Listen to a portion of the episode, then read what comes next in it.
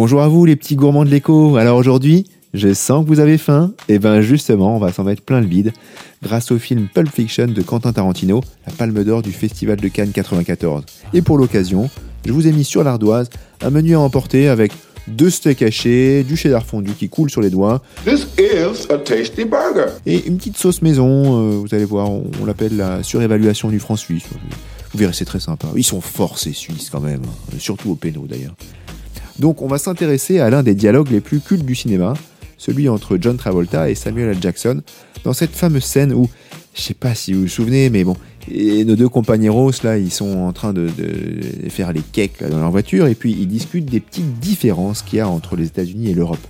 Par exemple, ils disent qu'en France, dans les McDonald's, le, le Quarter Pounder with Cheese, c'est un magnifique nom américain, n'est-ce pas, est renommé le Royal Cheese en France. Donc c'est exactement le même sandwich, mais avec un autre nom, une histoire de, système métrique en fait. Par contre, le Big Mac, c'est toujours le Big Mac.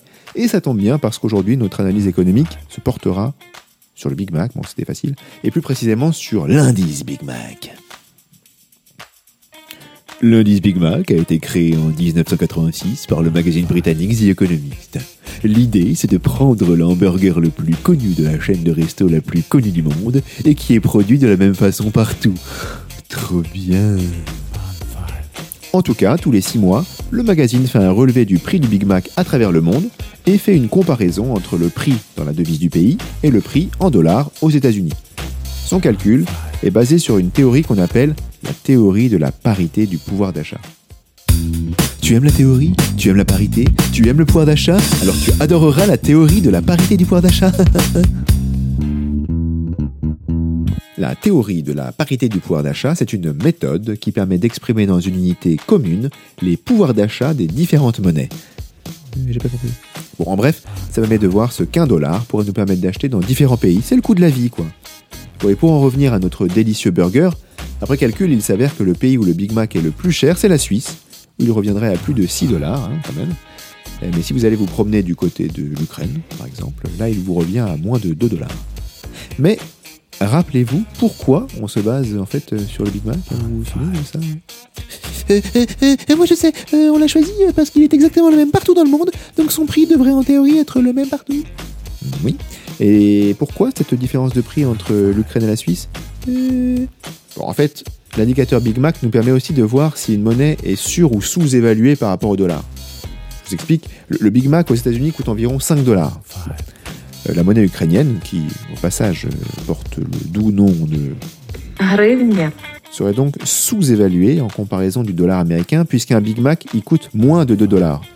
Et à l'inverse, le franc suisse serait surévalué par rapport au dollar américain puisqu'un Big Mac y coûte plus de 6 dollars. Alors, pourquoi il y a des monnaies sur et des monnaies sous-évaluées C'est une bonne question ça, hein Eh bien, il y a des avantages dans les deux cas en fait.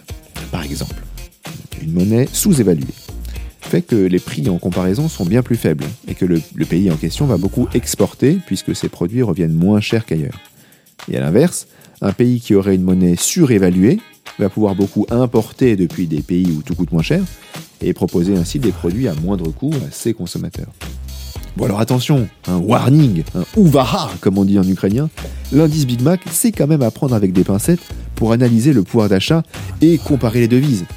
Le problème vient surtout du fait qu'il ne prend pas en compte les différences de coût du travail entre les pays les plus riches et les pays les plus pauvres, où les salaires sont plus bas.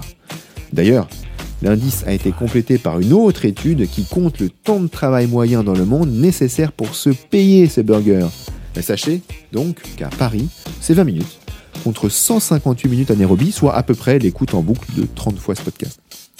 Sachez aussi que le Whopper de Burger King peut être littéralement traduit en français par... Gros mensonge. Ah non, non, non, non, non. C'est pas pour dénoncer, hein. vous pouvez regarder sur Google Trad. Bon allez, sur ces anecdotes fast-food, je vous dis à la prochaine. Salut.